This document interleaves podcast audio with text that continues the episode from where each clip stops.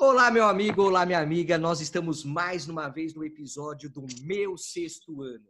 E nesse episódio nós vamos falar de um tema que é atualíssimo. Vamos trabalhar a respeito da pandemia, dessa Covid-19 e os reflexos na advocacia, principalmente na advocacia daquele que é recém-formado. Como que está essa situação? É desemprego? É dificuldade de estabilização da vida financeira? São preocupações de captação de clientela? Tudo isso nós vamos trabalhar aqui hoje nesse quarto episódio da série do meu sexto ano. E hoje nós temos uma participação muito especial. Nós fizemos então um sorteio pelo nosso Instagram e a doutora Lediane Braga foi a sorteada para participar hoje do nosso episódio. Tudo bem, doutora Lediane? Oi, gente, então, tudo bem? Estou é, muito feliz em ter ganhado o sorteio, né? Fiquei muito feliz mesmo de ter fazer essa participação aqui com vocês. Maravilha! E também, é claro, sigo aqui com a doutora Talita Evangelista. Tudo bem, Talita? E aí, galera, tudo bem? Tudo certo? Maravilha. E também com o nosso doutor Wallace Magri. Beleza, meu amigo? Fala, pessoal. Como é que tá? Tudo em paz? Tudo bem por aqui também.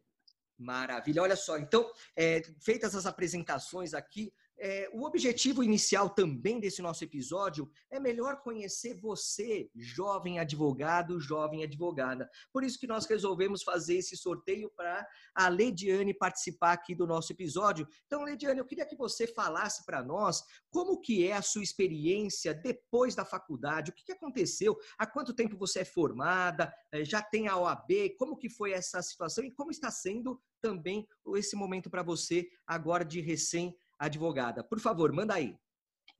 Então, pessoal, eu me formei no final do ano de 2019, né, em dezembro. É, eu já estava trabalhando é, no meu escritório como assistente jurídico e eu já tinha uma proposta para que eu me tornasse advogada júnior assim que minha, meu número da UAB saísse. Né?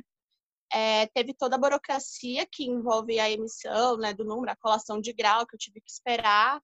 E nesse tempo veio essa crise pandêmica aí que meio que atrapalhou um pouco meus planos e os planos que o próprio escritório tinha para mim, que eles resolveram dar essa segurada um pouco para poder efetivamente eu me virar advogada júnior.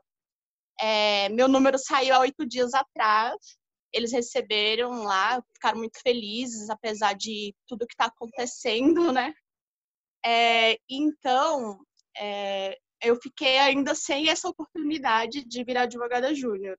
Continuo atuando home office como assistente jurídico. É, recebo as demandas do escritório, vou trabalhando de casa. É uma, coisa, uma novidade para mim, eu nunca trabalhei home office, nunca tive que fazer esse trabalho. E essa questão da disciplina está sendo bem complicado para mim.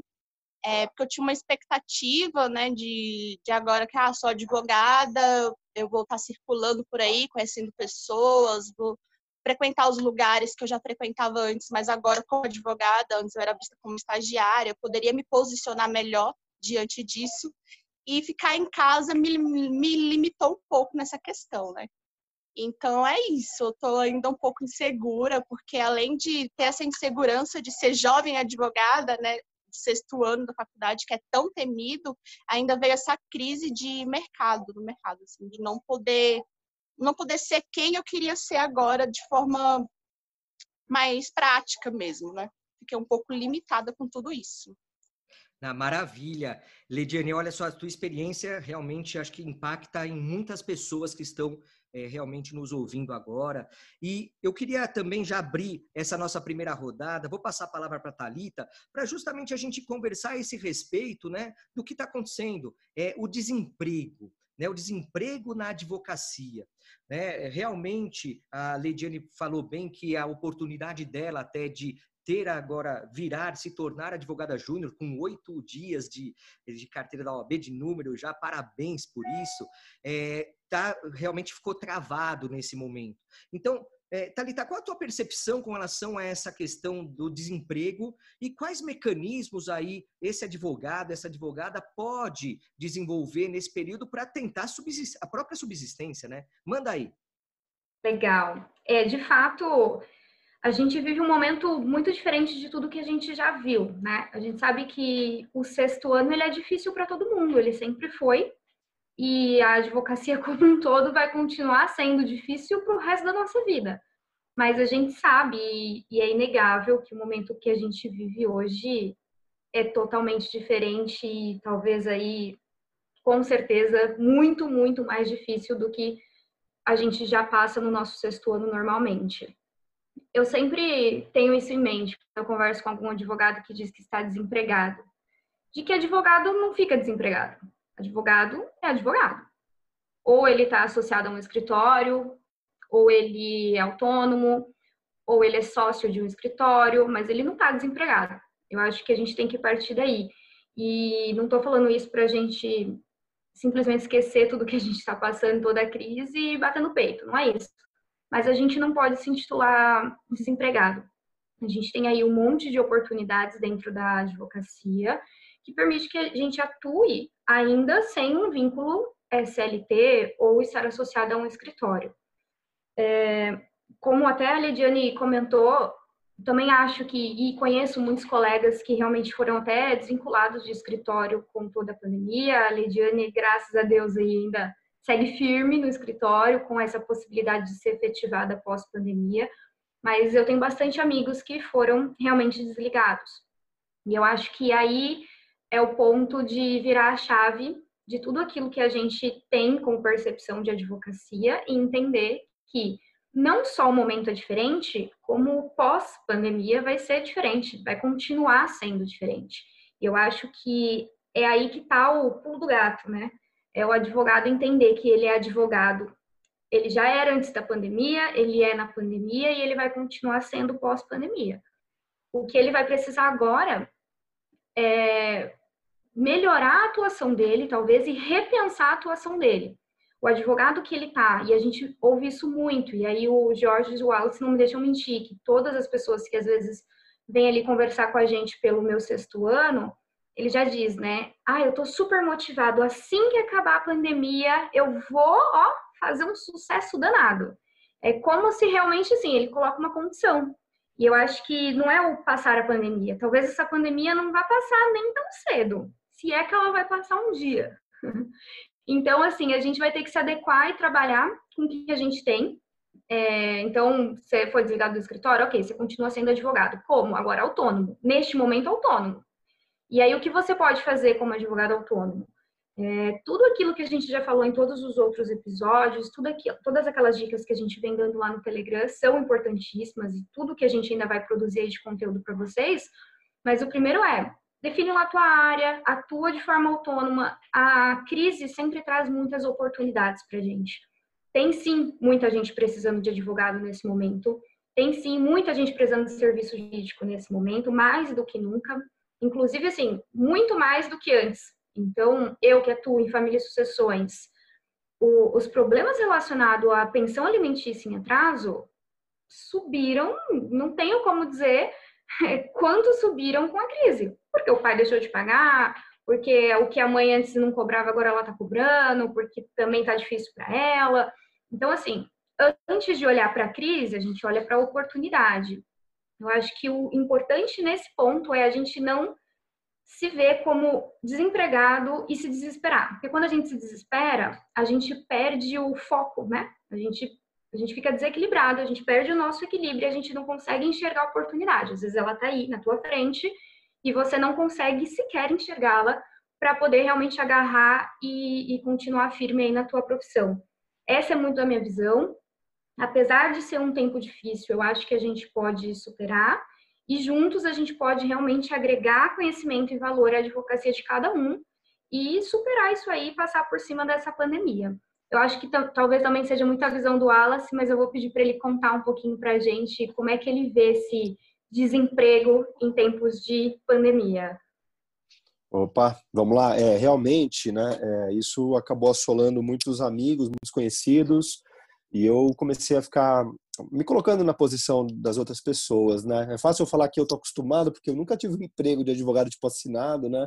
Eu sempre tive meu escritório, fiz parcerias, então eu nunca tive um emprego na área do direito. Eu tive carteira assinada de professor durante um tempo, tal, mas fora isso eu sempre trabalhei por conta, né? Um perfil que eu tenho. Mas não se trata disso, trata-se de pensar também uma situação um pouco mais global. É, o que a Thalita colocou é importante. Minha mãe, né, muito é, humilde até, ela, ela, tem um bom conhecimento, mas muito prática, melhor dizendo que humilde. Ela sempre falou para mim isso, Wallace, o direito é bom, a advocacia, porque te dá um ofício. Você é advogado. Você não precisa ter um escritório, você não precisa estar empregado, você não precisa. Você é advogado e pronto. Né? Você é um estado permanente de ser um advogado. Então, isso realmente já é uma vantagem para a gente do que para quem só tem emprego numa posição. Não tenho nada contra isso, mas aí você depende de uma posição para poder fazer alguma coisa. Eu, sinceramente, fico muito mais angustiado com essas pessoas, porque essas posições, é, eu acho que a Thalita falou, não é ser dramático, mas elas acabaram, terminaram. Né? Então não vai mais voltar para aquele emprego, porque muitos deles acabaram já. Ele não vai voltar a ter. Isso realmente é angustiante. E aí, nessa minha reflexão mais filosófica, talvez, né? E a Lidiane agora está aqui, tudo bom? Legal estar tá com você por aqui também. Legal a tua presença, para a gente poder. O que eu sempre falei para o pessoal aqui, né? Eu quero saber da verdade das pessoas para a gente poder aplicar e, trocar uma ideia, não ficar falando em abstrato. Então, sua presença aqui dá uma, uma mudada no, no nosso jeito de trabalhar, até as ideias. Mas sabe, Lidiane e, e Thalita e Jorge, eu no negócio dos modos do direito, a gente sempre viveu muito no, no, no ter né, e no fazer. O que, que você tem e o que você faz. Sempre assim que a gente foi conhecido pelas pessoas. Ah, que, que você. A pergunta é: o que, que você faz? Ah, eu sou advogado, eu sou professor. Ah, o que, que você tem? Eu tenho uma casa, eu tenho um carro, eu tenho não sei o quê. E agora a gente está muito mais no que você é, no ser, né? E no saber. E às vezes as pessoas não sabem muito bem, falar, pô, mas quem que eu sou mesmo, mais do que o que eu queria parecer ser e tal. Então tem um pouco de crise a esse respeito, né? Os valores mudam um pouco e hoje em dia talvez a gente queira mais igual você aqui. Eu quero saber quem é você, né? O que que você está enfrentando, quais são as suas angústias e sensações. Muito mais bacana a gente entender esse nosso lado, que é mais verdadeiro e a gente às vezes tinha um pouco mais de medo de se expor, né? E aqui a gente está mais mudando para essa situação. E a partir do momento em que você vai pensando, por exemplo, você, Lidiane, quem que você é? Você já, já é né, uma advogada, mesmo antes da, da carteira da OAB sair, você já era. Né? Você, é, isso aí era igual um, um filme para filosofia bem legal que é Matrix, né? que uma hora lá o Neo, que é o cara que vai ser esse, esse cara da novidade e tudo, ele vai perguntar se ele é o escolhido. E aí é, é, o oráculo fala para ele: você não é o escolhido, você só vai saber se você é escolhido se você se sentir assim. Igual você está apaixonado, ninguém fala para você que você está, você já se sente né, desse jeito. Então, isso você já é, isso você conquistou ao longo de muito tempo, por sinal. Né? Então, a advocacia, por um lado, tem essa vantagem. Eu, quando rolou o negócio da pandemia, foi pego no meio de um mês. Eu sou autônomo, então a gente pode ficar fazendo pose, mas todo mundo paga a conta aqui, né? E a hora que me pegou no dia 15 mais ou menos de março, eu tenho muita pessoa física na minha base de clientes. Bateu o desespero, eles pararam de pagar o doutor, né? E aí eu fiquei no mês de março com um caixa meio bagunçado. Ao invés de me desesperar, eu comecei a ver em que frentes que o negócio poderia continuar se desenvolvendo. Em vez de ficar é, brigando com o cliente, porque eu também percebi que não era mal, eles estavam nervosos, eu resolvi mudar um pouquinho, falar calma, respira. Conversei com a minha mulher, ela tem um emprego numa grande empresa, então uma hora vai chegar, mas ainda não chegou. E eu que sou autônomo, mas na pista sofri o primeiro abalo. A gente fez um acordinho aqui dentro e aí a gente estabilizou, né? E, assim eu fui com um pouco mais de calma, porque quando você está muito desesperado com a conta, com aquilo, você não consegue pensar muito bem. Aí eu fiquei uns dias meio no stand-by, olhando. Aí eu percebi aonde eu podia atuar, aonde estavam as deficiências do mercado. No mês de abril eu me readaptei, foi bem bacana. Em abril já consegui fechar mais ou menos uma meta muito mais humilde do que geralmente eu tinha. E aí fica mais uma reflexão, né? Será que eu precisava de tanta grana do que, do que quanto eu estava indo antes e estava queimando grana por aí, né? Para quê no final do dia? Então eu reestabilizei, vi aonde eu podia ter algum retorno mais imediato, né? Essa coisa de ser empreendedor, mas mais espertinho, fui lá ver onde estava e, e, me joguei lá e deu certo. E agora em maio eu já meio que me reencontrei em termos de metas, do quanto que eu preciso ganhar por mês, do quanto a minha casa está precisando de grana para eu manter a, a, vida sem cair padrão, né? Porque cair padrão pode rolar também. Eu, eu até estou preparado se isso tiver que vir acontecer. Então eu estou me estabilizando desse jeito. Então é mais um repensar a sua atividade do que ah fui mandado embora e agora o que, que eu faço? Calma, bicho, foi mandado embora receber uma incisãozinha, respira um pouquinho, né? Igual você, Lidiane, já, já tá lá, o emprego tá na mão. Ainda que não esteja, você mesmo já mostrou, eu tenho uns casinhos aqui a colar, posso fazer junto com um colega, ou seja, está na pista junto com a gente. E a dificuldade de vocês eu respeito muito, porque de início eu fico olhando pro meu filho, cara, ele vai pensar vestibular, tá rolando pandemia, meu Deus, né? Eu, eu até me condoo um pouco, mas acho que é, é, a gente fica mais forte com tudo isso e vocês vão sair daí uma geração muito mais guerreira e que vai ter coragem de enfrentar o novo.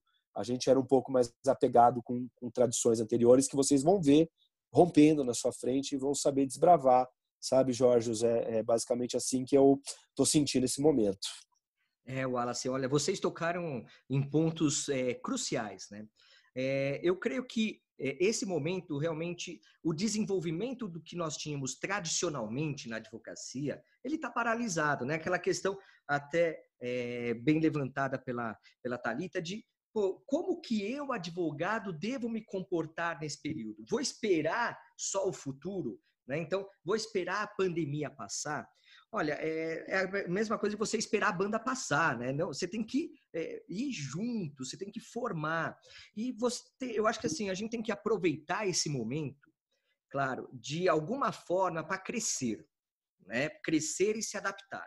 É, o Wallace falou muito bem em adaptação. Né? Ele trabalhou na, na questão da adaptação a uma realidade que é temporária, a gente não sabe até quando que é, na verdade, mas que ela vai ser superada de alguma forma. Claro que o normal vai ser um novo normal que vai vir pela frente. Quando a gente pensa em advocacia, né, esse ser advogado que é independente de qualquer é, vínculo físico, material, né, se você for é, verificar, a advocacia depende de você. Hoje depende de um computador e de um celular. Né? Com esses três ferramentais, você consegue desenvolver a sua advocacia. Agora, é claro, como que você vai fazer isso nesse momento? A captação de clientela caiu muito, né? Quer dizer, a prospecção de clientes, melhor dizendo, até para não cair numa infração ética, né? O Wallace já fica todo alvoroçado com isso, mas para não cair, para é, essa prospecção de clientes, ela está realmente diferenciada. Só que é uma diferenciação interessante porque sempre, e a história mostra isso muito bem, a crise gera oportunidades. Ponto. A crise gera oportunidades e necessidades. E a advocacia está dentro dessa necessidade que a crise gera. Quantas não são as lives que a gente acompanha diuturnamente aí pelo Instagram ou por outras mídias tal, que falam, opa, contratos de locação na pandemia, contratos educacionais na pandemia, contrato XYZ, relação essa, tal. Eu já dei também, já proferi várias lives a respeito de diversos temas, alienação parental, direito do consumidor, né, contratos de locação, um monte de coisa que o que, que você, você evidencia? Você tem relações humanas sendo promovidas que, por conta da crise, tiveram uma influência e que precisam de alguém lá para mediar, para chegar a um consenso ou até mesmo, se for necessário, judicializar essa questão. E isso faz-se por meio do advogado. Então, o advogado hoje ele tem um caminho, um campo, melhor, um campo aberto de atuação que ele precisa se aproveitar. Ele precisa justamente se empoderar desse momento para falar assim, João, peraí, eu tenho pessoas que estão com dificuldades, ok? Mas como que eu, advogado, posso auxiliar nessas dificuldades para que ele veja um valor do meu trabalho e também tenha a promoção de uma remuneração para isso? Eu acho que esse é um ponto importantíssimo que a crise promove. A crise para a advocacia, ela passa de uma forma diferenciada, né? Vou dizer aqui um exemplo de tempos de outrora, é, que provavelmente só o Wallace vai se lembrar, mas que eu estudei muito em livros, por isso que eu sei, né? que é a questão dos planos econômicos que nós tivemos. Nós tivemos um momento em que houve bloqueio da poupança e que grande parte da população ficou sem acesso ao seu dinheiro guardado. E o advogado, nossa, advogados ficaram ricos na crise pela oportunidade de buscar no judiciário a liberação de valores. Claro, eu estou falando uma crise pontual, a gente vive uma crise global, é bem diferente. Então, claro que, guardadas as devidas pro, pro, é, proporções, o advogado ele tem que enxergar nessa crise oportunidade. Além de enxergar a oportunidade, e aí não importa qual nível da advocacia você está, pode ser um jovem advogado, uma jovem advogada, ou alguém mais experiente, né, porque todos estão sendo atingidos com relação a esse reflexo, nós também temos um momento que é muito importante, que é de assimilar conteúdo, de melhorar a questão do conteúdo jurídico que nós temos. Então, é, promover cursos, né, realizar cursos, é, alguma coisa que vá agregar valor de conteúdo, principalmente com reflexos práticos para a pandemia, para essa época que nós estamos vivendo. E também uma outra questão que eu reforço até o que a Talita trouxe para nós, que é realmente não esperar a crise passar para desenvolver melhor a sua própria advocacia. Então, a questão de exploração das mídias sociais, é, questão de fazer o seu site, a questão de é, colocar o seu perfil do Instagram melhor, tudo isso você já pode aprimorar agora, para quando essa crise passar, você já está à frente daqueles que escolheram esperar para fazer algo. Então, eu acho que o momento não é de espera, o momento é de ação. Ação em várias frentes. Assimilação de conhecimento, a questão de exploração, de é, prospecção de clientes que necessitam de advogado nesse momento de pandemia, e também de já buscando a evolução futura após pandemia, já se estruturar melhor com site, com Instagram, com todo o ferramental que você precisa para isso. Então, eu creio que essa seja realmente a grande sacada que a gente precisa ter principalmente para a Jovem Advocacia que está no início, que está realmente querendo, e, e, como até o Wallace falou, a Thalita também, estão empolgados, porque é empolgante o pós-faculdade. Né? O sexto ano, ele é realmente aquela situação de eu posso, eu sei eu faço. Aí veio a pandemia com um balde de água fria, e aí falou, pô, meu, e agora? O que, que eu faço? Não, agora que é o momento de você ser mais ativo ainda. Perfeito? Então, eu creio muito nisso, a atividade própria de cada um. Claro, existem N dificuldades para que isso seja atingido na plenitude. Né? Aliás, que a gente vai é, falar mais agora aqui. Aliás, o outro tema que eu queria tratar, e vou fazer mais uma rodada aqui, queria primeiro ouvir a doutora Lediane Braga, nossa jovem advogada, que oito dias de OAB, que maravilha nessa empolgação toda. Né? Ela já passou pelo exame de ordem, né? falta só a cerimônia de entrega de carteira, talvez até que seja virtual, como eu, eu já observei aí algumas subseções fazendo, tal, mas está realmente nesse início. Mas tem muitas pessoas que estão no momento anterior, que estão num passo anterior. A gente sabe que o exame de ordem, né, ele foi adiada a segunda fase do último, do último exame que está em andamento. Não há perspectiva de abertura futura ainda, num prazo curto, dos próximos exames de primeira fase. Então, nós vamos passar um tempo em que muitas pessoas que talvez se formaram junto com a, com a Lediane em 2019 não tenham ainda alcançado o resultado da OAB. Né? Então, pessoas que já se formaram e aqueles que até estão no quinto ano, que já é possível promover o exame de ordem, também estão numa situação de, pô, e agora? Pode virar 2021 sem a, a, ter passado na OAB. Então, o que, que esse, essas pessoas, o já formado sem OAB, pode fazer nesse tempo de pandemia? Eu sei que não é a sua realidade direta, Lediane, mas você tem pessoas, você conhece pessoas que estão nessa situação. Né? Isso eu queria ouvir a tua opinião a respeito.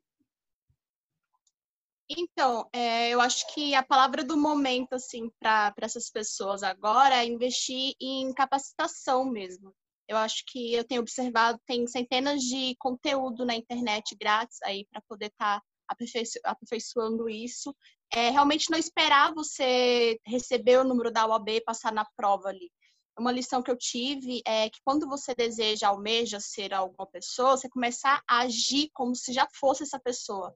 Então, é interessante para essas pessoas que ainda não passaram pelo exame da ordem, é, se preparar, lógico, ter uma disciplina ali para estudar, mas nesse tempo que tem de sobra, começar a verificar o que, que o mercado está pedindo, é, aonde eu posso me especializar, é, o que eu posso estar tá fazendo para estar tá melhorando quando eu me tornar advogado. E começar a agir como se fosse uma advogada é, nesse sentido, assim, na cabeça, assim, já começar essa coisa na, na, na cabeça mesmo de me preparar e não esperar apenas um número. Ele é só um número que vai te dar uma te dar a oportunidade de você exercer a profissão.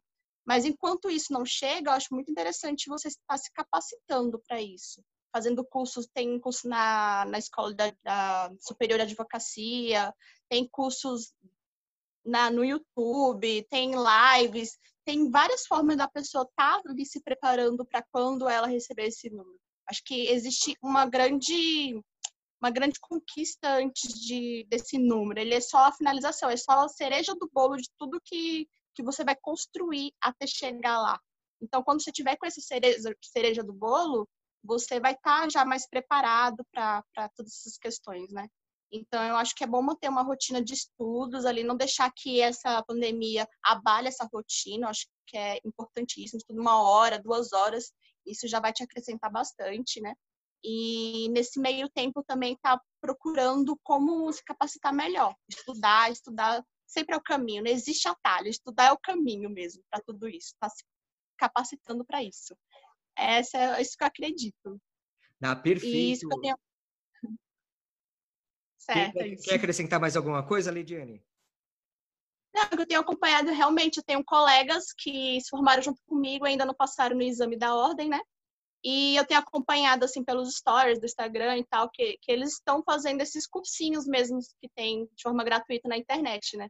Além de estar se preparando até melhor para quando fazer o exame, estar tá mais preparado para o exame, mas além disso, estão fazendo esses cursinhos mesmo de, de forma extracurricular mesmo. Achei isso bem interessante, eu tenho observado com esses meus colegas que se formaram e ainda não conseguiram obter, é, fazer o exame da ordem, né, devido a tudo que aconteceu. É isso. Ah, perfeito. Olha, sua visão realmente é fantástica porque é a vivência, né? Você está vivenciando isso na pele, né? Apesar de você ter aí oito dias de número de ordem, né? Ter passado a OAB, realmente é muita gente que está passando por essa situação de não ter ainda alcançado essa conquista que você alcançou e ainda agora sem uma previsão. E por isso eu quero também ouvir a Talita. Talita, manda aí, qual é a tua visão a esse respeito das pessoas que estão nesse limbo, né? Nessa fase aí intermediária entre se formar e passar no exame de ordem nesse momento da pandemia. Poxa, eu acho que talvez esse pessoal seja o que, que esteja mais difícil assim a situação porque é como a gente acabou de falar na rodada anterior, né? Quando você é advogado, você foi mandado embora, você tem uma opção, ser autônomo. É, no caso da Lediane, por exemplo, ela tem ainda a esperança e ela está no home office, então ela está trabalhando, ela é advogada, trabalhando para um escritório, e ela já tem essa expectativa de ser promovida pós-pandemia. E aí tem essa galera que está nem lá nem cá, né? Não é estudante, não é advogado e não é porque não quer, é simplesmente porque não consegue fazer a prova. Eu acho que o que a Lediane pontuou é perfeito, é exatamente isso, não dá para desanimar.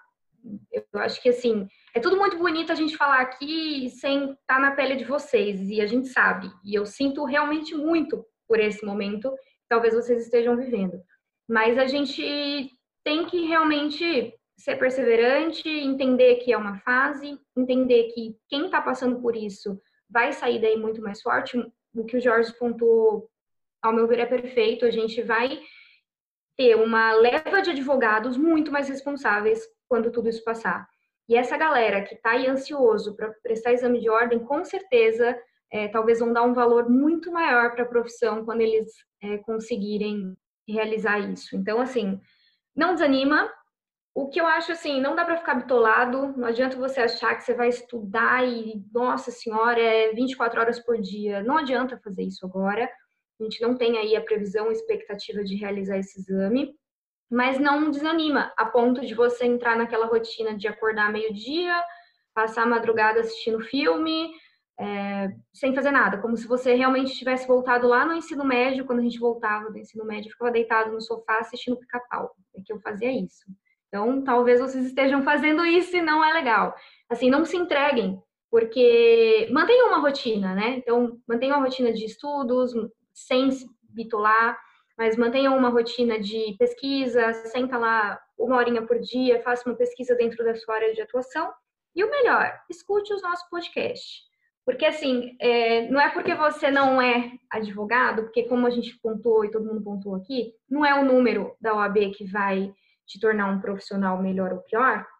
você já é tudo isso daí que você acredita, é, tudo que a gente ensina e tudo que a gente coloca aqui no podcast de troca de experiências, a gente coloca com a intenção de estar tá falando com um recém-formado, com um jovem advogado.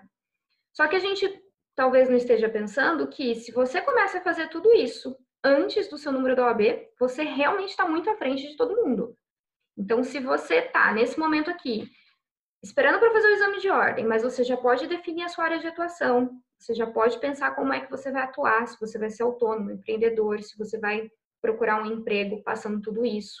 Se você já pode fazer lá o teu Instagram, começar a compartilhar é, conhecimento jurídico e não necessariamente voltado à advocacia, porque você não é advogado, mas se posicionar dessa forma e compartilhar rotina de estudo, rotina é, de pesquisa e tudo mais, isso você pode fazer. Então, poxa, por que não fazer tudo isso? Tudo isso que o jovem advogado faz de forma atropelada, porque enquanto ele está fazendo tudo isso daqui, ele tem que dar conta de prazo, ele tem que dar conta financeira de, de fazer algumas coisas fora até da advocacia ou fora ali do, do ramo de atuação para poder se, se manter. Se você tem essa oportunidade de já fazer tudo isso e talvez aí quando pegar o, o número da ordem, você está lá em cima já, você já está com realmente um, um perfil preparado para ser advogado, por que não fazer isso agora?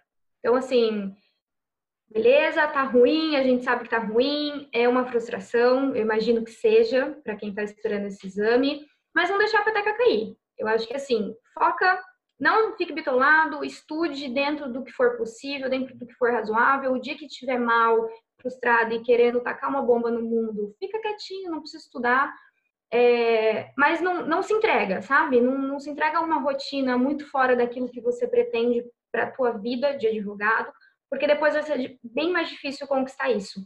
Eu penso assim, eu acho que, que não adianta a gente dar uma fórmula mágica, uma, porque a gente não está na pele, e outra, porque não existe a fórmula mágica. É, Wallace, que até já deu bastante aula para cursinhos de OAB, né? Inclusive foi assim que eu conheci o Wallace.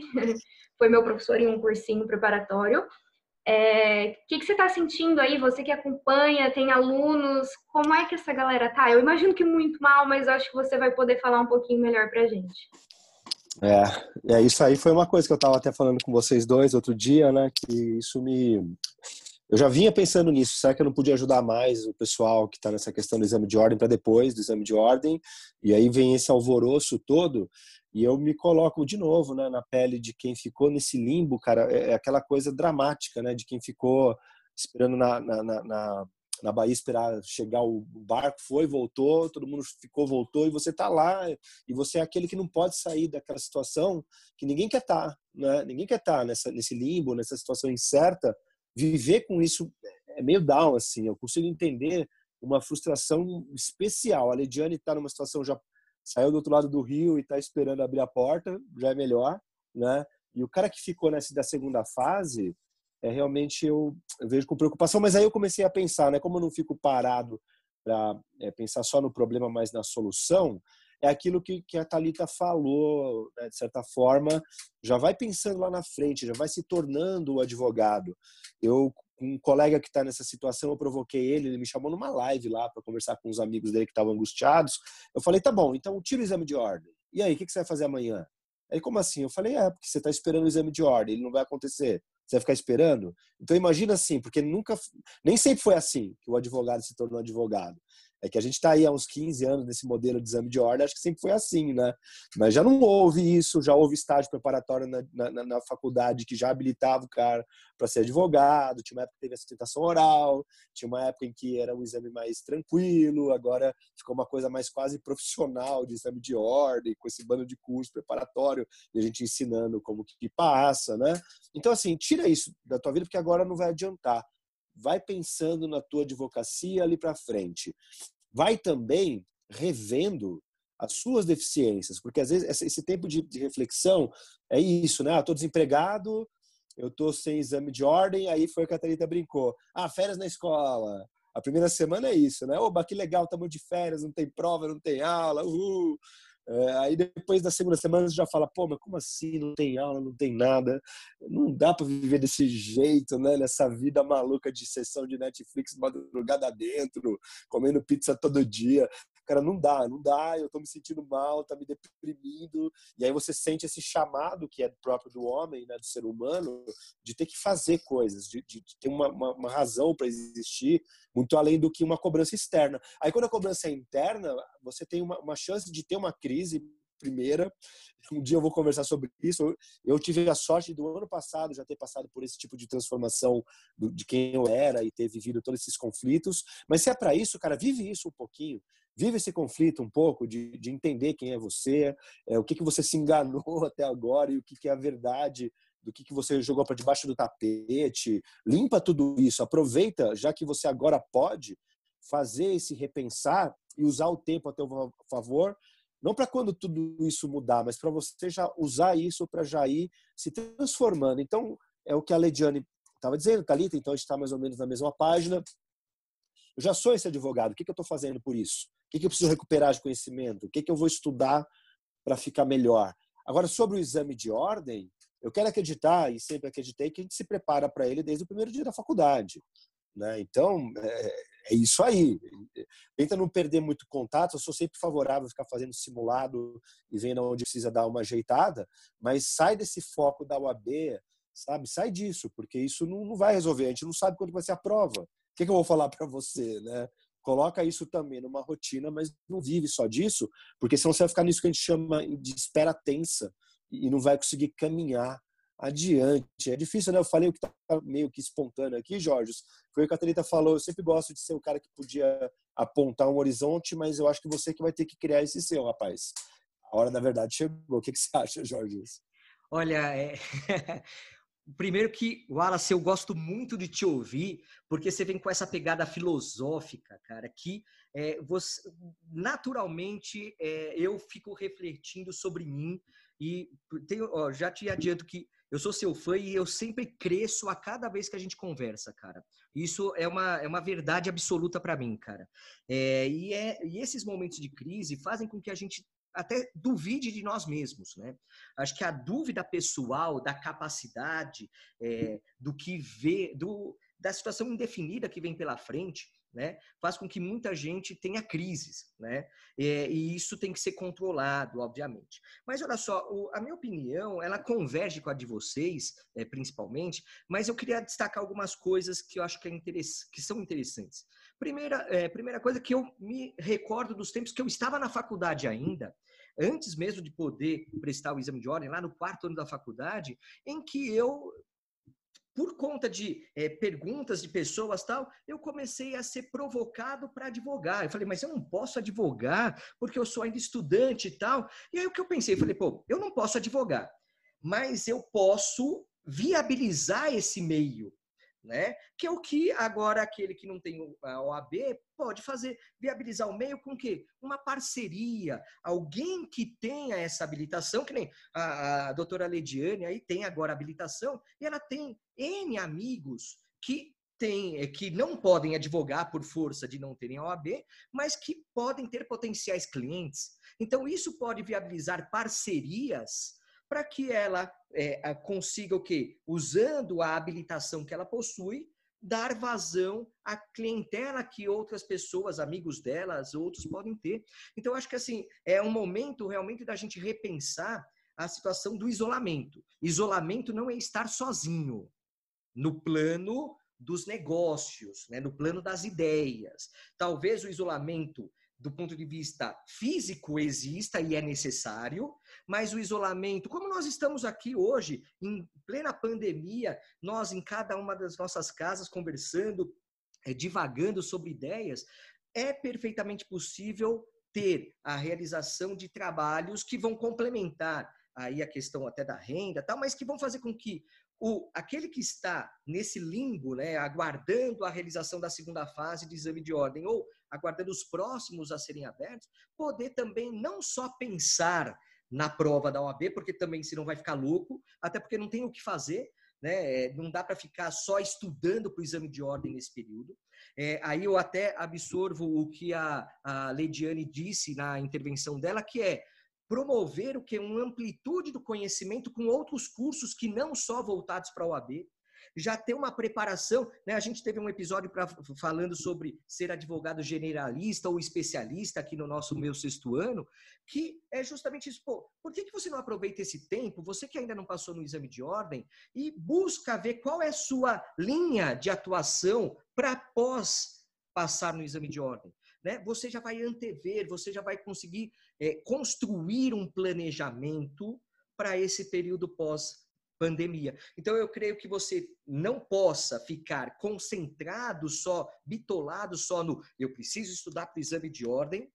Claro que é necessário, então até o que o Wallace falou é fazer simulados, não perder o fio da meada, claro, eventualmente cursos, beleza, tal, mas tem outra esfera necessária de que você pode se desenvolver, que é não só em parcerias com quem tem o exame de ordem, porque você pode ter um potencial cliente e fazer esse intercâmbio e ter um crescimento profissional, né? até construindo peças, até auxiliando esse advogado na realização, né? sem, claro, sem ter a interferência ética, obviamente, sempre respeitando isso, até porque você vai ter um aprendizado, você vai estar sob a supervisão de um advogado, Tá? Então, sempre com esses limites da ética, por favor. Eu não estou aqui pregando nenhuma é, ultrapassagem dessa limitação ética, até porque todos nós temos que respeitá-la, até porque senão não dá para propriamente nem passar no exame de ordem. Se você já tem falta de ética antes do exame de ordem, quiçá depois, né?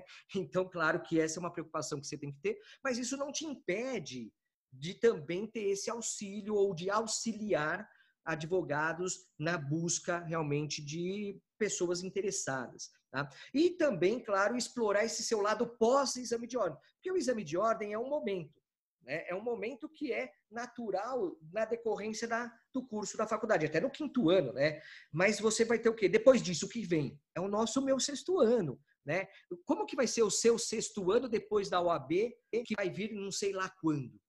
Prepare já ele hoje. Né? Já tenha esse engajamento de preparação, já veja área de atuação, faça cursos, se planeje e, paralelamente, também tenha essa preparação para o exame de ordem. Essa é a minha contribuição aí nessa rodada, que eu acho que é muito importante. Mas olha só, uma coisa que eu sinto bastante nesses tempos de isolamento físico, de não poder ir no escritório, de ter que ficar em casa, né, limitação é, de, é, de locais que a gente pode ir, sempre, claro, com máscara, álcool gel, isso, aquilo, tal a preservação própria da vida que a gente tem que ter, uma coisa que sempre deve ser levada é, em análise é como que se comporta as pessoas, como se comportam as pessoas em home office, né? Como que quais são essas dificuldades do home office? Então eu queria é, falar primeiro com a doutora Leidiane para ela falar a experiência dela, né? Ela está, claro, nessa transformação para advogada júnior no escritório,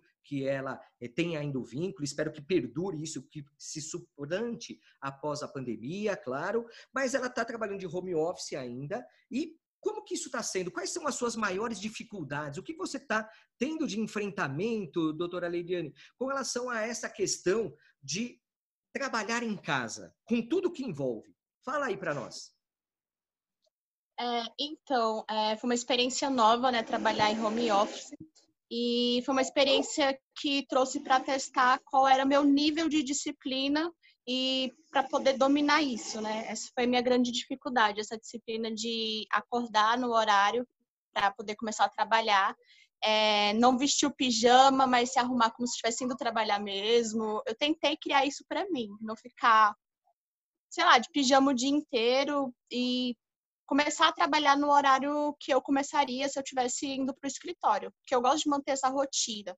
Eu listo, continuo trabalhando com a minha agenda, o que eu tenho que fazer. Eu acho que isso é muito importante. Você ter definido o que você vai fazer durante o dia relacionado ao escritório. É, a demanda, lógica, por causa de tudo que está acontecendo, né, diminuiu bastante. Então, nesse meio tempo, eu faço todas as coisas do escritório e consigo estar é, tá trabalhando o que eu posso melhorar para o próprio escritório, né? Essa questão de fazendo cursinho, né? Que eu falei que eu ando fazendo. Mas para mim a questão mais difícil é manter uma rotina, de acordar no horário, de fazer as coisas. Eu tenho que lidar com as pessoas que estão dentro de casa, né? Eu moro com meus pais e irmãos, sempre estão, tem muito barulho. O local de trabalho dificultou um pouco, às vezes eu preciso fazer uma reunião, videoconferência. Ah, tenho que pedir para todo mundo ficar em silêncio, porque todo mundo está dentro de casa nesse momento, né? E só eu trabalho home office, né, nessa, nesse tipo de trabalho. Então, eu tenho essa dificuldade em ter que falar com o pessoal, gente, eu tenho que fazer uma videoconferência, pode ficar em silêncio, por favor? Gente, eu preciso trabalhar, pode não ligar o som? Eu acho que essa questão de poder juntar o trabalho e a vida em família que está tá tendo uma dificuldade assim, sabe? As pessoas ainda não, eles não entendem a necessidade que eu tenho de ficar em silêncio, de trabalhar de verdade em home office, né? E eu acho que a tecnologia é o maior aliado nesse momento para tudo. Eu entro em contato com os clientes de conferência, WhatsApp, e se não fosse isso, não sei nem como, como é que seria todo esse trabalho, né? Então, acho que é isso. Essa dificuldade que eu tenho mesmo é na criação de uma rotina, de trabalhar no horário certinho, de ah, não é porque eu estou em casa que eu vou fazer a minha atividade física no horário de trabalho, sabe? Eu gosto de manter essa rotina. Uma coisa que eu gosto é manter essa rotina, assim, para poder fazer meu trabalho dentro do tempo que eu tenho, né? Eu acho que é isso que é importante hoje. Então é isso, Jorge, essa ah, dificuldade ah, que eu tenho. É, realmente, é, cada um está sentindo de uma forma diferente né, esse momento, e o home office traz realmente grandes é, necessidades de adaptação. Então, eu quero passar também para ver qual é o sentimento que a Thalita está tendo nesse período, né, a realidade dela, né, de isolamento social, de ter que trabalhar em casa. Como que está sendo o seu home office? Quais são as dificuldades que você está sentindo aí, Thalita? Manda para nós aí. Olha, eu sou que queimei a língua, porque eu nunca consegui trabalhar home office e todas as vezes que alguém me perguntava precisa ter um escritório físico para advogar de forma autônoma? Eu falava, precisar não precisa. Eu preciso. Talvez mais ninguém. Eu preciso.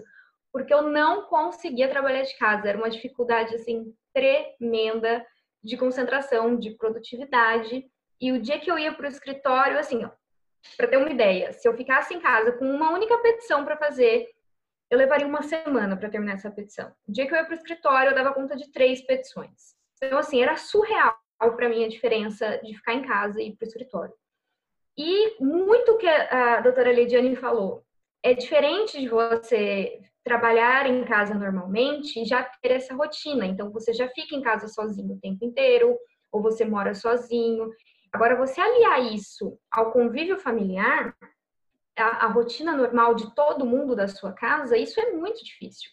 É, o, e aí o George Wallace sabe, eu tenho cinco cachorros em casa, nos episódios vira e mexe eles aparecem aí, é, dificilmente vai ficar todo mundo quieto. E no momento que um late, os outros quatro precisam responder. E aí é uns 15 minutos que você vai parar para acalmar todo mundo e voltar à sua petição. Então, assim, não é uma rotina fácil. Se eu disser que é maravilhoso trabalhar em casa, eu vou estar mentindo. Não é. Eu sinto falta tremenda do escritório a produtividade diminui, sim, mas é, é algo que talvez vocês sintam sempre aí na minha fala. Eu não gosto dessa coisa do vitimismo. Eu acho que isso não acrescenta em nada na nossa vida.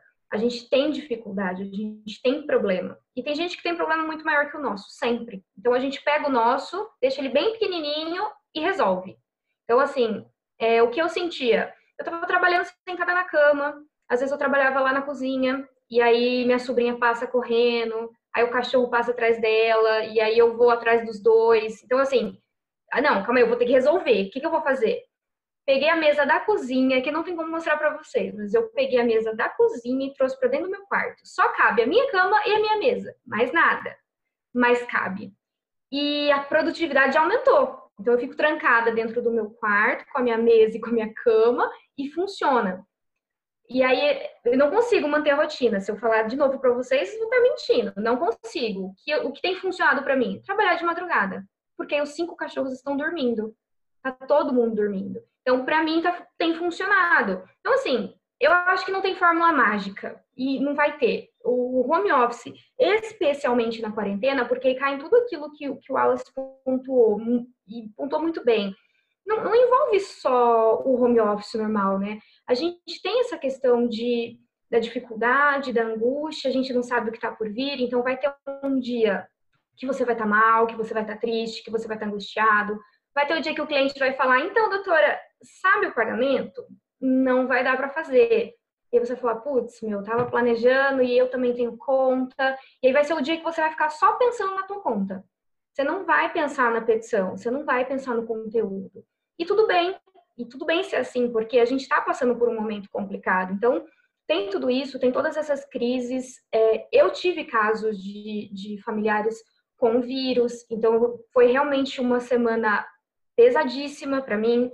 Não foi uma semana que eu fui lá no Instagram e, e coloquei conteúdo jurídico e disse que estava tudo bem, porque não, não teria como fazer isso. Então a gente tem que ser humano, né? A gente tem que entender que é um momento delicado e que o nosso home office não tem que ser perfeito, ele não tem que ser igual de todo mundo, a nossa produtividade não tem que ser medida com a régua do outro, a gente tem que se adequar àquilo que funciona. Só que aí dentro do vitimismo lembra, adulto faz o quê? Faz o que tem que fazer. Ele não faz o que ele quer, ele não faz o que mandam, ele não faz o que pode, ele faz o que tem que fazer. Então faça o que tem que fazer. Se a petição tem que ser feita, não sei, faça de madrugada, de manhã, tarde, noite, deitado em pé, como sair mas faça o que tem que ser feito e aí arrume o seu home office como você acha que funciona para você. Como é que tá para você aí, Wallace? Conta pra gente. Bom, pessoal, vocês já sabem que a esse respeito de organização, eu não acho que eu sou muito referência para ninguém de verdade. Até pro meu filho eu falo isso, cara, não faz do meu jeito, porque eu, eu, eu faço desse jeito meu, é, mas é meio maluco, porque eu, eu trabalho bem sob pressão, eu tenho essa coisa de ficar represado, porque eu tenho essa coisa do pensador, mas tem que ser o fazedor também, né? E aí eu fico represando, angustiado, pensando, estudando, aí chega uma hora que eu ah, fico 12 horas feito um louco, não paro nem para comer, minha mulher fica me olhando meio assustada, assim, e aí eu tenho esse negócio do fone, né? Você sempre me vê com fone, ouço música muito pesada, então não ouço nada ao redor, e fico lá, pode estar o mundo acabando e eu tô lá, blá, blá, blá. mas isso é muito insano, assim, eu não, eu não sei se as pessoas conseguem produzir por explosão, do jeito que eu faço, aí depois eu fico totalmente esgotado, vou pro, pro chão, assim, não consigo mais fazer nada. Então eu tenho um jeito de trabalhar. Poxa, se eu contar para vocês como eu fiz mestrado, doutorado, as os livros que a gente escreve, tudo isso, você fala como que você consegue? Se eu não parar para pensar, eu travo. Eu acho que isso veio muito da época em que eu, eu comecei a dar aula em faculdade, virei coordenador da, da faculdade, uma faculdade enorme, e aí tinha carga horária de 40 horas, tinha meu escritório, dava aula com o Jorge no Damásio, dava aula cursinho, não sei da onde, não sei aonde. E, e, aí, às vezes, minha mãe fala, como que você consegue? Eu falo, eu não sei, eu não sei. A coisa vai indo, eu vou seguindo né, o fluxo da, das atuações. e Então, eu virei esse cara um pouco... Gosto muito disso aí, né, do que eu faço. Então, eu já falei, eu não vejo muito divisão. Tipo, ah, agora eu tô feliz porque eu não tô trabalhando. Não estou falando que está errado, estou falando eu que estou errado, mas eu estou falando de mim. É, agora não estou trabalhando, então, ah, que bom, estou curtindo. Eu estou sempre, estou sempre com isso, é o tempo todo. É, é, o encantamento e a maldição ao mesmo tempo, ainda não decidi o que, que é isso, mas é do jeito que a coisa funciona para mim. E eu sempre fui muito quieto em casa, então, na verdade, o home office virou visitante, minha mulher e meu filho em casa. Porque antes ficava só eu e a cachorra, achava melhor, né? Ia pro escritório a hora que o pessoal ficava meio mal comigo porque eu não tava aparecendo e tal. Aí eu vestia um sorriso no rosto e ia lá. Mas então eu, eu, eu, eu fico bem, assim, nessa coisa é, fechada, isolada, etc e tal, e produzo por explosão. É, mas eu acho que você tem que pegar. Eu gostei do que a Lidiane falou. A Thalita se encontrou, né? Eu gostei do que você falou. Eu tô ligado que você tem o maior amor pelo teu escritório e eu, eu respeito muito isso e vejo com carinho. Né? Como eu falei, nem acho que é melhor o meu jeito. E parabéns que você conseguiu rever né, o posicionamento. Eu sou cachorrinho, aí alguém latino. A Lidiane, ela teve que tomar esse baque, se adaptou também, né? Pelo que você falou, essa vida da família. O Jorge, que tem uma situação que, desculpa se eu estou adiantando um pouco, mas teve que aprender a a, a, a, se privar de muitas coisas que devem ser totalmente caras a vida dele e tudo isso e ainda assim se encontrar e é um cara super bacana produtivo fazendo tudo por aí que até deu um incentivo para eu colocar para fora né é, essa coisa da, da atividade, que é graças a esses dois malucos aí que eu tô por aqui também. Então, para mim, ficou melhor que encomenda, mas eu não acho que isso é, é, o geral e fico observando as pessoas e admirando a capacidade do ser humano de ver privações, de se reinventar, de dar conta daquilo que ele achou que nunca conseguiria. E a hora que vai ver, o cara tá lá e tá dando conta. Assim, eu só tenho a admirar a, a superação de cada um, Jorge. É por aí, cara. É verdade, cara. Não é, não é muito fácil, não, viu? Realmente, quando a gente pensa nessa nesse momento que vivemos, né, de isolamento, cada um vai ter um problema maior ou menor, mas que é seu, né? Então, primeira coisa é você respeitar o problema dos outros, né? Cada um tem uma realidade que deve ser respeitada. Então, eu tenho a minha realidade que para muitos eu já ouvi gente falando assim: "Nossa, que legal, você mora sozinho?" Eu moro sozinho. Mas espera aí, é legal?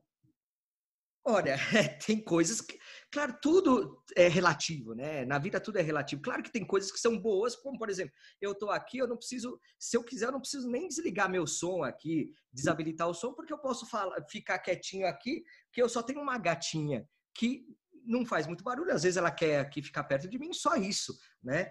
É, tirando que ela destruiu meu sofá. Mas tudo bem, né? É, faz parte da vida.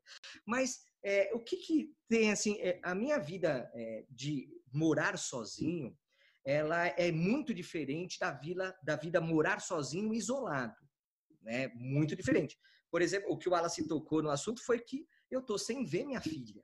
Né? Eu tenho a princesa Sofia é, e eu falo com ela todos os dias, mais de uma vez por dia, mas eu falo pelo celular, eu a vejo pelo celular.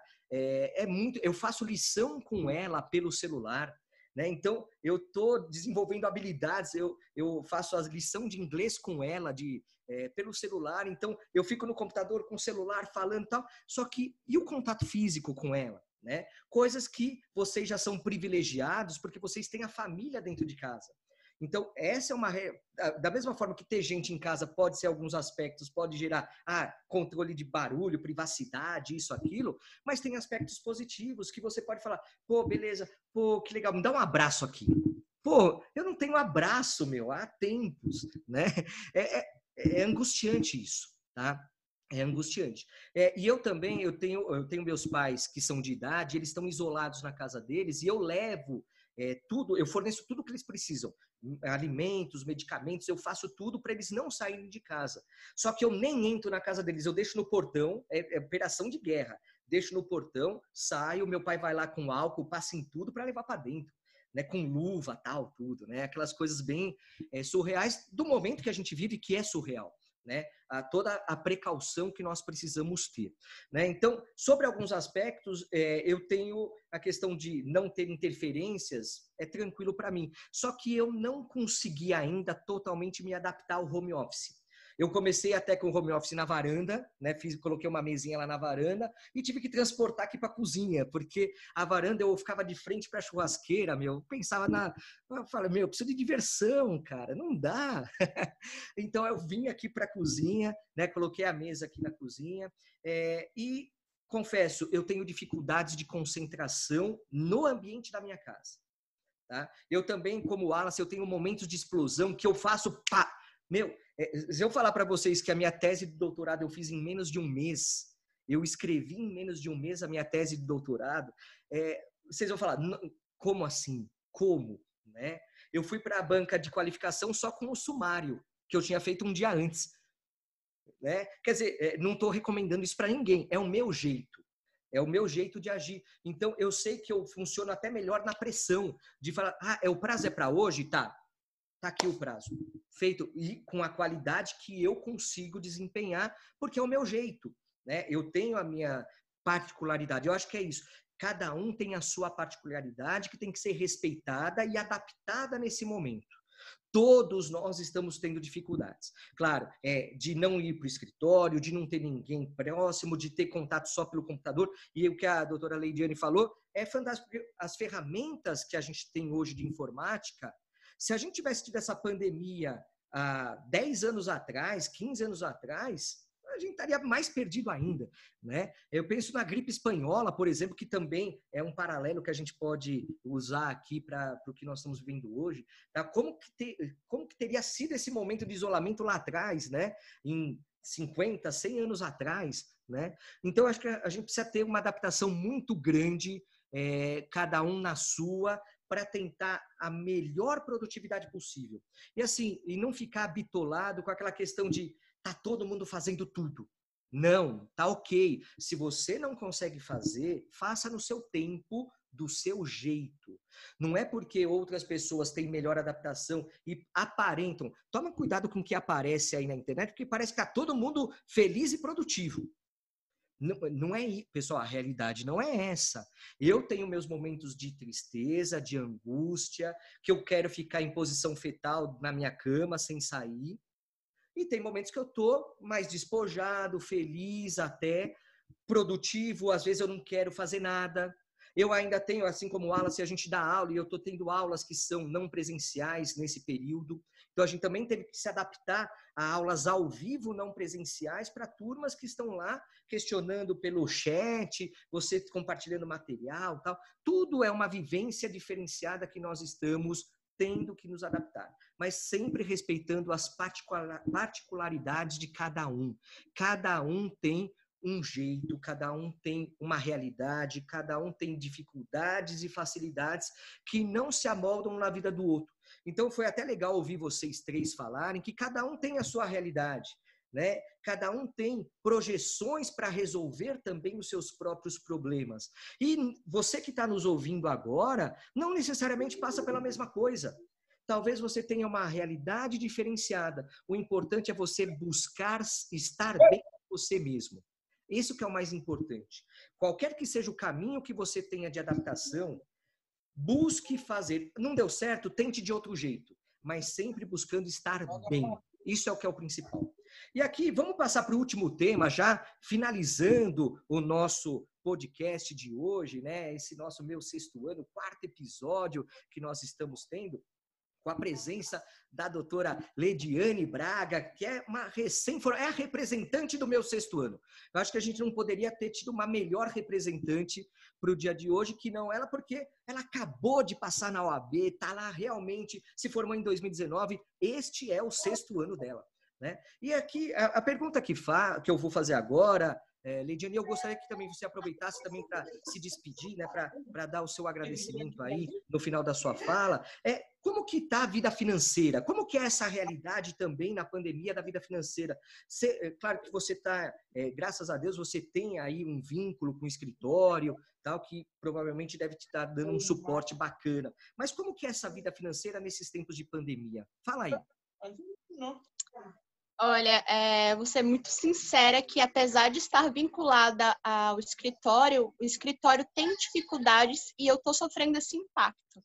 Né? Houve redução do, do, meu salário quanto a isso, há atraso do cliente, então significa que há atrasos para o meu pagamento também. Então, financeiramente, mesmo eu estando vinculada a um escritório, eu tenho sofrido esse impacto também no meu bolso, né?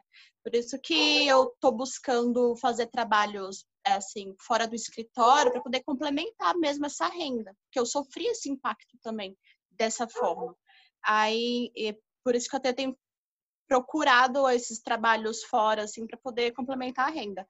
Porque eu tenho que entender que o escritório também está passando por uma dificuldade, que os nossos clientes estão passando por dificuldades, e isso funciona como uma cadeia, né? Um jogo de baralho. Cai um ali, vai impactar em todos que estão em volta, né? E eu sou uma das últimas da cadeia. Se tiver que pagar alguma coisa do escritório, eles estão priorizando essas dívidas do escritório para depois eu fico em último plano para pagamento. Então, financeiramente, eu estou sofrendo um impacto gigante, assim, de verdade. Mesmo estando vinculado ao escritório, eu não tenho essa segurança eu tenho que agradecer ainda que pela oportunidade de, de eu ter ficado dentro do quadro de funcionários, né? Porque eu tive lá teve duas demissões de outros funcionários, então para eles foram bem piores, né? Mas financeiramente eu acho que esse impacto é, foi muito grande na minha vida. E se não fosse essa questão de eu conhecer pessoas, de poder pegar esses trabalhos extras que eu tenho feito, é, eu acho que seria um pouco mais difícil ainda, porque é muito importante você formar essa cadeia de, de, de essa rede de pessoas, né, para poder te ajudar nesse momento com renda extra, né? Então é isso. Eu queria agradecer pelo convite. Eu acho que eu aprendi bastante com todo mundo. Estou muito feliz. Realmente foi um aconselhamento para mim. Assim, eu até fiz umas anotações e eu quero ouvir de novo esse podcast porque tudo que a Thalita falou, tudo que o Josh falou, tudo que o Alice falou, acho que foi muito importante mesmo. Estou muito ansiosa para poder botar em prática tudo isso. É, é, vocês falaram de realidade, da minha realidade nessa questão do home office, essa questão de enfrentar o início da advocacia, esse, essa erupção que teve de. eu estou ansiosa porque é meu primeiro ano como advogada, e aí eu encontro um cenário não tão favorável, mas, poxa, será que não é tão favorável mesmo? Eu estou olhando para uma perspectiva diferente, né? Porque onde tiver sociedade, como um amigo meu falou, onde tiver sociedade vai ter problema e eu tenho que criar uma solução para isso. Eu não posso ver isso, ah, o problema acabou com a minha vida. Assim, nossa, é o meu problema, beleza. Mas a outra pessoa tem um problema, eu posso ajudar ela com o problema dela. Então, eu posso criar soluções para isso, né? E eu criei um perfil, inclusive, no Instagram, para poder começar a produzir conteúdo. Eu acho que é uma ferramenta que está sendo bem utilizada agora para os advogados, né? Você divulgar quem é que você é, produzindo conteúdo, lógico que dentro do, da regra, das regras éticas da OAB, mas eu acho que é uma ferramenta que vai ser a longo prazo muito importante na minha carreira, né? Quero começar a produzir conteúdo, artigos, eu sigo pessoas que estão nesse mesmo nível que eu, posso trocar experiência, contatos, eu acho que está sendo bastante importante é, essa divulgação na internet. Então, eu queria agradecer mesmo vocês pela oportunidade, eu aprendi muito, muito, e vou ter que ouvir esse podcast mais vezes ainda, porque foi muito interessante. Queria agradecer a todos mesmo. E eu quero dizer para os jovens advogados que é difícil, o caminho vai ser longo, mas que a gente não pode desanimar, a gente tem que criar coragem. Tem dia que a gente vai estar um pouco mal, tudo bem, a gente tem esse direito de sentir um pouco mal, porque é um momento difícil para todo mundo e para a gente não seria diferente.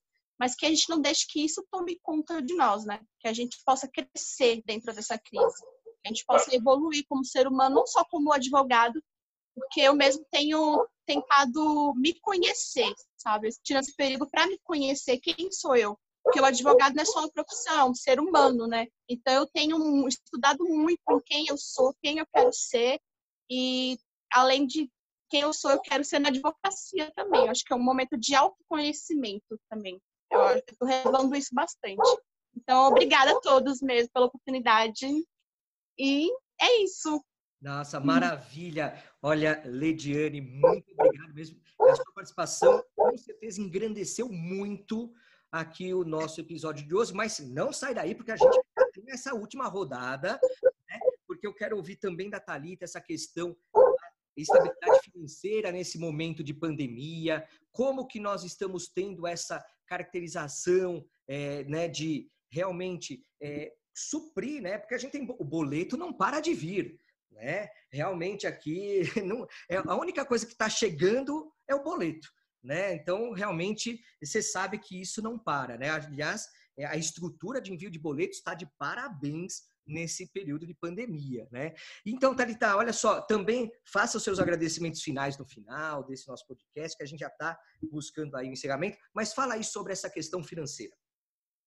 Legal. É, o boleto ele veio. o boleto não está de quarentena. E isso impactou, não tem como a gente dizer que não, né? Acho que para todo mundo. É, e para mim não foi diferente, impactou sim. É, até o contrário, acho que o Wallace comentou que pessoa física, né, o cliente pessoa física acabou não pagando. Para mim foi o contrário é, os meus clientes, pessoa física, a maioria ainda honrou com os pagamentos, pelo menos tem honrado, né? A gente sabe que em algum momento vai ficar mais difícil. É, e agora eu tenho alguns clientes, pessoa jurídica no escritório, que foram muito impactados e aí a gente está sem recebimento. Então, assim, impactou bastante. E aí, novamente, vou eu. Eu acho que a gente tem que olhar pelo lado bom da coisa, a gente tem que minimizar o nosso problema, pegar e torná-lo menor. E acho que até o Wallace comentou no início que a gente, eu pelo menos percebi que eu estava gastando mais do que eu precisava. Essa é a grande verdade. Então, assim, diminuiu o meu ganho? Diminuiu sim. Mas diminuiu o meu custo? Porra, demais. Então, assim, a fatura do Uber, eu realmente percebi que boa parte dos meus honorários eu pago para Uber, né? Então, assim, Eu tinha muito custo de ir para o escritório, almoço no escritório. Nossa, é um valor altíssimo. Então, assim, à medida que diminuiu o meu ganho, diminuiu muito o meu gasto. Então, eu, obviamente, eu tenho as contas do escritório para pagar, mesmo não estou utilizando, ok. Mas eu também não tenho custo. A gente sai, a gente saía muito de final de semana, a gente não está saindo. A gente ia visitar alguém ali, era um custo. A gente tinha festa, a gente tinha presentes, a gente tinha tudo isso daí que a gente não tem. Então, assim, eu acho que esse é o momento mesmo, é da gente comprar o que precisa. Sempre foi assim, sempre. Funcionava para mim? Nada, imagina. Comprava três sapatos no mês. Não tô nem usando sapato, tem sapato novo ali dentro do guarda-roupa que eu não usei. Então, assim, eu acho que isso tudo serve também para a gente repensar é, a que vida a gente levava, né? Com que a gente gastava. E eu acho que, como muito bem pontuado, a gente vai ter um, um novo mundo pós-pandemia e a questão financeira, eu acho que principalmente, para mim, pelo menos, é, eu consegui enxergar muita coisa que eu gastava e que não era necessário, e que talvez o, o custo que eu tinha com isso, eu poderia estar tá investindo até em melhorias para o próprio escritório.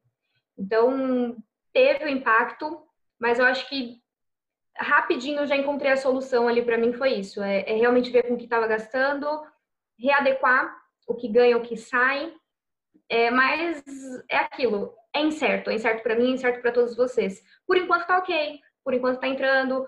Tem a reserva, então quem quer ter escritório físico, principalmente, tenha uma reserva financeira. É, eu tinha essa reserva para alguns meses, então ainda que não entrasse nada, dava para pagar alguns meses aí de contas, não muitos, mas a gente vai, vai se adequando. A gente vai ter que dançar conforme a música, tirar daqui, priorizar, vai ter que cancelar um monte de coisa. Cancela, vai ter que cancelar a TV a cabo. Cancela a TV a cabo. Vai ter que cancelar a internet, que era maravilhosa, vai ter que diminuir? Cancela. Não sei. É, assinaturas, cancela se tiver que cancelar. Eu acho que o momento é da gente sobreviver, né? E mantendo a rota. É, eu quero agradecer, então. Adorei o episódio. Ediane, muito obrigada pela participação. Eu acho que, inclusive, isso aqui é um, um formato que a gente tem que fazer mais vezes, enriquece o episódio, enriquece toda essa estrutura. E muito obrigado. Realmente, eu também vou escutar várias vezes esse episódio porque engrandece, né? A gente aprende, até mesmo quando a gente se propõe a falar disso, a gente percebe toda a nossa vida, toda a nossa fala e a gente aprende com nós mesmos. É, Wallace, conta um pouquinho aí como é que tá a questão financeira, como é que tá entrando e saindo esse dinheiro aí. Mas é isso, gente. Obrigada. Ai, ai, é. eu, já, eu já gastei muita grana, sabe? Eu, sou, assim, nunca fui um cara muito apegado com dinheiro. E não por sorte, né? Por trabalho, até, até, até, já ganhei um dinheiro, mas já gastei mal também, viu? Se você ver minha vida pregressa no Instagram, assim, de 2016 para baixo, você vai ver que era uma festa da uva aqui. E, e, eu sou provedor, né? Pai de família tal. Então é tudo vezes três aqui: viagem, custo, rolê e tudo isso. E, e eu falei, bom, eu tive uns bons momentos, assim, de ganho. Eu acho que a minha mãe tinha razão. E às vezes a gente ouve a mãe depois que fica mais velho, né? Não é o que você ganha, filho, é o que você guarda, né? Um dia eu entendi o que ela quis dizer do pior jeito, é, mas nunca dei muita bola com dinheiro, com esse negócio de ter posse de dinheiro. Ah, pode ser um erro, né? Mas, mas, é do jeito que eu sou. Mas hoje em dia, eu, o que eu percebi com esse negócio da grana era isso. Quando eu trabalhava muito, ganhava muita grana, eu, eu também gastava muita grana, porque talvez fosse até o jeito de eu compensar tudo aquilo que eu. Pô, posso falar? Eu não vi meu filho crescer, cara, de tanto que eu trabalhava e tudo. A, a, idade do meu filho, assim, de pequenininho, até ele ter uns 10, 12 anos, eu, porra, passou assim, eu saía para dar aula às 7 da manhã, voltava às 11 da noite, porra, não rolava. Aí para compensar que eu não via sábado domingo para um hotel fazenda para viajar não sei para onde férias super caras presente filho compra compra compra pega esse brinquedo compra esse outro lá shopping center cinema pipoca come tudo cara era muito doido né eu tô falando assim de conforme vendo no pensamento e, e, e Aí eu tive, eu já contei um dia, acho que isso vem mais aos poucos vai aparecendo, uma certa crise dos 40, assim, meio ouro de tolo, né? Aquela música do Raul. Eu olhei assim um dia e falei, que isso, né, cara? Que isso? Sabe o que, que tem valor? E comecei a mudar. O ano passado foi legal porque eu, eu virei um eremita, assim. Eu falei, eu não quero mais nada. Vou tirar tudo da minha vida, assim, de consumo e eu vou viver com nada. E o meu corpo vai me dizer o que, que eu preciso me alimentar, o que, que eu preciso para me movimentar. Tem um ônibus ali em cima que eu nunca via, eu sentei nele, andei. Falei, cara, dá para andar de ônibus, caramba. Eu, eu, fiz isso muito. Comecei a andar por aí. Ah, eu quero comer isso. Não, não preciso comer isso. Segura, tal, não sei o quê. E aí eu comecei a perceber que eu não precisava de quase nada daquilo tudo que eu, que eu ficava conquistando. Eu ganhava de um lado para gastar do outro, tal. Isso foi o ano passado, não foi agora. Então, como eu falei, talvez eu tenha dado uma sorte de já ter me proposto mil privações antes desse momento, né? Não sei se era um, um aviso, qualquer coisa, mas eu já estava fazendo isso. E sabe o que foi legal? Aí fica um conselho para quem está passando, tendo que abrir mão de privações, vaidades, mostrar que tem, né? Cuidado com o que eu falo no perfil de Instagram. Todo cara só põe o oba-oba, né? Ele comendo ovo zoado, assim. A Thalita põe, eu sei, eu também, mas tem gente que não põe, né? O cara só põe quando ele vê aquele prato majestoso com camarão, pá, não sei o quê, lagosta, né? O cara comendo um pãozão e tal, com, com manteiga, não põe. É, aí você vai, vai, se priva das coisas, vê o que, que o ser humano ele tem umas necessidades. É uma coisa que é da escola do estoicismo, né? Da filosofia, você abrir mão de, dessas coisas, das paixões, das necessidades que que não, não, não te pertencem e, e repensar o que, que é mesmo essencial para você. Cara, essa libertação para mim foi tão bacana assim que eu vi que eu não precisava de quase nada do que eu ficava me infernizando para ter. Porque como já tive coisas, já tive cargos e tudo, eu ficava acho, talvez muito apegado com, com toda essa imagem que eu tinha criado de mim mesmo, achando que eu tinha que ficar alimentando aquilo e estava me sentindo na verdade super decadente com tudo isso, porque dane-se, cara, é um outro momento, é uma outra fase da vida. Você não, pode, não consegue ficar no topo o tempo todo, tem altos e baixos. A gente tem que aprender né, a se rever e tentar encontrar outros mecanismos. Tanto que quando eu, eu falei, quando teve essa baixa da, da do corona, tal, do coronavírus, eu tava tranquilo até, só adequei grana com a, com a minha mulher aqui em casa e tudo, né? E eu acho que o que a gente precisa é isso. Se você precisar descer um pouco de padrão de vida, toma isso como uma lição da vida de que tem que dar uns dois passinhos para trás mesmo, rever um pouquinho. Talvez houvesse coisas que você realmente não precisasse estava insistindo, né? E, e, reencontrar um pouquinho esse caminho. E quem, eu, só, eu só digo assim, eu tenho algumas coisas que eu apoiaria hoje em dia, que é uma coisa que tipo é fortalece o comércio local. Eu, eu ainda hoje mesmo com um pouco de risco vou até a feira, porque pô, o cara da feira tá lá também, eu gosto dele. E, e, no mercado eles precisam também da grama. O cara da feira tá indo lá, tal, e aí eu vou lá compro as coisas com ele. É, é um jeito que a gente tem de ajudar, né? Comprar com, com as pessoas mais próximas e tal, que estão fazendo e tal, e, e precisa muito mais da ajuda do que as grandes empresas. E aí, desculpa se eu estou sendo muito radical, vai deixar de pagar? Deixa de pagar o governo, deixa de pagar o banco, não deixa de pagar um cara que está meio que pegando aqueles 150 para tirar da frente um, uma necessidade concreta. Eu acho que nesse momento a gente, se for ter que começar a deixar alguma coisa para trás, lembra disso também, né? É, é, quem que está precisando, um prestador de serviço mais humilde, eu, eu, eu tento tirar tudo isso da frente, porque é difícil eu, eu dormir numa boa sabendo que eu estou dando um chapéu em alguém, que está naquela hora ali meio que passando sufoco, sabe? Então é isso que eu estou tentando fazer, o melhor possível, tal, mas eu já estava meio liberto desse negócio aí e eu descobri que eu preciso, assim, para viver sempre foi isso, é livro e CD é o que eu preciso para viver. O resto, meu filho, eu me viro e, e tocamos o barco. Obrigado, Ediane, realmente foi muito legal a tua presença aqui. A gente aqui é sempre um grupo de debate, de autoconhecimento, de conhecimento recíproco e, e a fórmula funcionou para caramba. Né? Então, muito bacana poder te conhecer, sentar com você aí, ver o seu rostinho, tudo também foi bacana. Geralmente a gente não vê um ou outro também no podcast, estão mudando, né? Valeu, Thalita, Jorgos. Mais um programa você vai ouvir de novo. Eu também, Lidiane, vou repensar muita coisa que a gente conversou por aqui, né? Que isso seja é, útil para todos nós. É isso aí, Jorge. E você, meu amigo, tem um dinheiro para me emprestar? Opa! É, manda o número da conta aí. Brincadeira também, aqui tá osso também. Mas é, é, ouvindo vocês é, é muito bom para a gente refletir sobre a nossa própria vida. Né? É, eu também é, tive um momento, principalmente a partir do ano passado, de readequação financeira. Né? Eu sempre tive escritório no centro, né, na, lá perto do Foro Central tal. E aí eu falei, pô, meu, mas a minha atividade não precisa receber pessoas, tal, mas eu precisava de um espaço porque eu preciso guardar coisas, né? Porque eh, na minha atividade de leiloeiro, muitas vezes eu preciso guardar bens que vão ser objeto de leilão. E aí eu falei, quer saber? Vou sair do centro tal. E aí eu acabei conseguindo lugar que é a quatro quarteirões da minha casa. Eu vou a pé, aliás, eu vou de bicicleta, muitas vezes, a pé de bicicleta, é, raramente de carro, só se eu precisar sair para algum outro lugar, que aí eu pego o carro para ir e tal. E aí eu percebi que a qualidade de vida saltou absurdamente. Aliás, eu cheguei até a vender meu carro e fiquei sem carro por um grande período de tempo, é, por conta de uma readequação. E ok, meu, é, carro é, é, um meio de transporte para mim. E eu não estava precisando naquele momento, conseguia me virar de outras formas, tal, aplicativos, tal. Quando eu precisava viajar, pegava o carro da minha mãe emprestado, tudo tal, né? A mãe sempre ajudando, meus pais sempre ajudando. E é, consegui me virar. E isso reduziu bastante meus custos com alimentação fora, né? O que a Thalita mencionou, é, comer é, no centro, ou comer. É, às vezes você tem lá um escritório é, que você trabalha tal, que é em, em, regiões muito caras de São Paulo, região da Paulista, região é, outras, tanta Berrine e tal, que é muito cara a alimentação, né? Eu consigo passar muito bem com a minha comida que eu faço, ó, Masterchef aqui, ou então vou no bar aqui, pego um PF, um universitário, que eu moro perto da faculdade, eu pego lá um universitário de 12 reais, tá ok, meu, putz, supre totalmente a minha necessidade de alimentos. E eu tive uma grande mudança no passado que eu acabei é, sendo desligado da universidade que eu dava aula, e isso mudou meu patamar econômico também.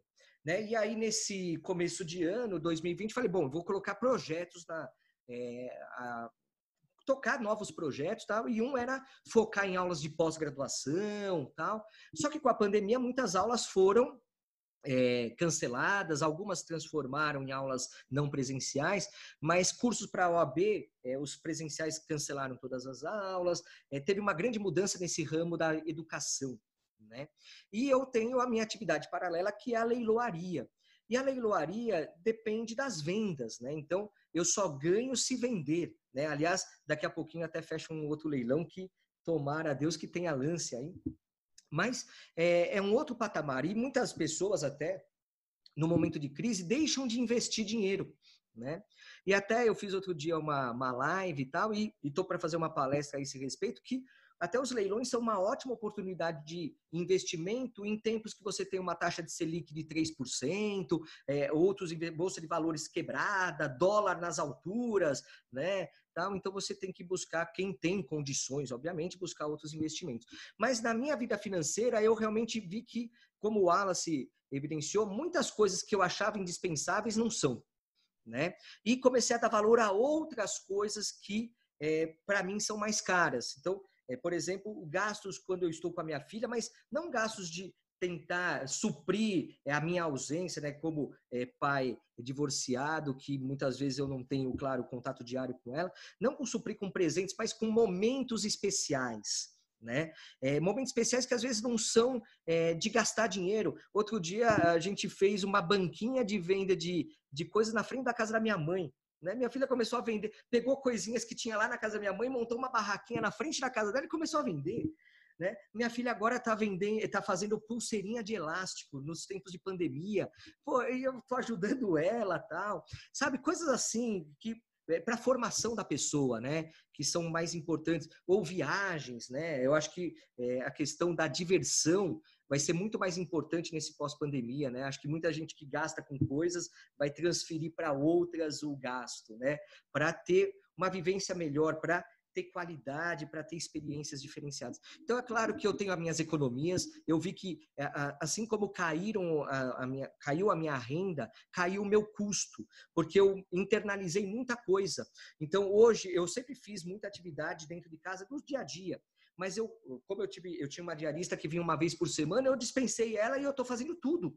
Tudo, tudo, tudo. Lavo, eu eh, lavo louça, passo pano na casa, limpo, aspirador, tal, é, tudo. Lavo, eu faço, eu faço o dia a dia. Então, isso absorveu para mim outros, outros afazeres que também geraram uma certa economia frente a esse momento é, diferente que a gente está vivenciando. Né? Eu acho que essa adaptação é necessária, cada um tem é, os seus pontos. Claro que eu ainda tenho é, custos com a minha filha, eu, tô, eu absorvi. Meu pai é comerciante e ele está em isolamento, então eu absorvi o custo da casa dele também.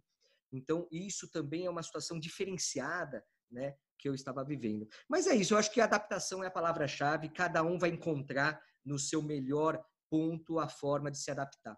E com isso, estamos encerrando esse episódio do meu sexto ano. Eu queria mais uma vez agradecer muito a doutora Lediane Braga, que ganhou aí o sorteio que nós fizemos no Instagram, nessa experiência nova para nós que confesso, foi engrandecedora, foi muito positiva. Olha, eu quero fazer mais vezes. Já, já adianto aqui para a Thalita, para o Wallace, é um modelo que eu gostei muito mesmo, eu quero fazer mais vezes. Agradecer muito a, a, contribuição toda que você deu, porque eu acho que a gente conseguiu aqui identificar a realidade do meu sexto ano. A gente conseguiu traduzir é, na prática aquilo que a gente quer fazer. Porque eu já tenho a minha trajetória, o Wallace também, a Talita é a jovem advogada aqui da nossa turma, e a contribuição da Lediane foi ímpar, foi fantástica para a gente é, atingir mesmo quem a gente quer e fazer o melhor, o melhor para você, do meu sexto ano, você que nos ouve, você que está nas nossas mídias, no nosso canal do Telegram, se inscreva no nosso canal do Telegram, você que nos segue no Instagram também, para que você tenha sempre o melhor conteúdo, porque o nosso objetivo é fazer com que as nossas experiências, aquilo que a gente pensa, aquilo que a gente reflete, que possa repercutir na sua vida de alguma forma para torná-la melhor, para que você possa pensar melhor sobre o meu sexto ano. É isso aí, meu amigo, minha amiga. Bora lá, bora que dá. Abraço!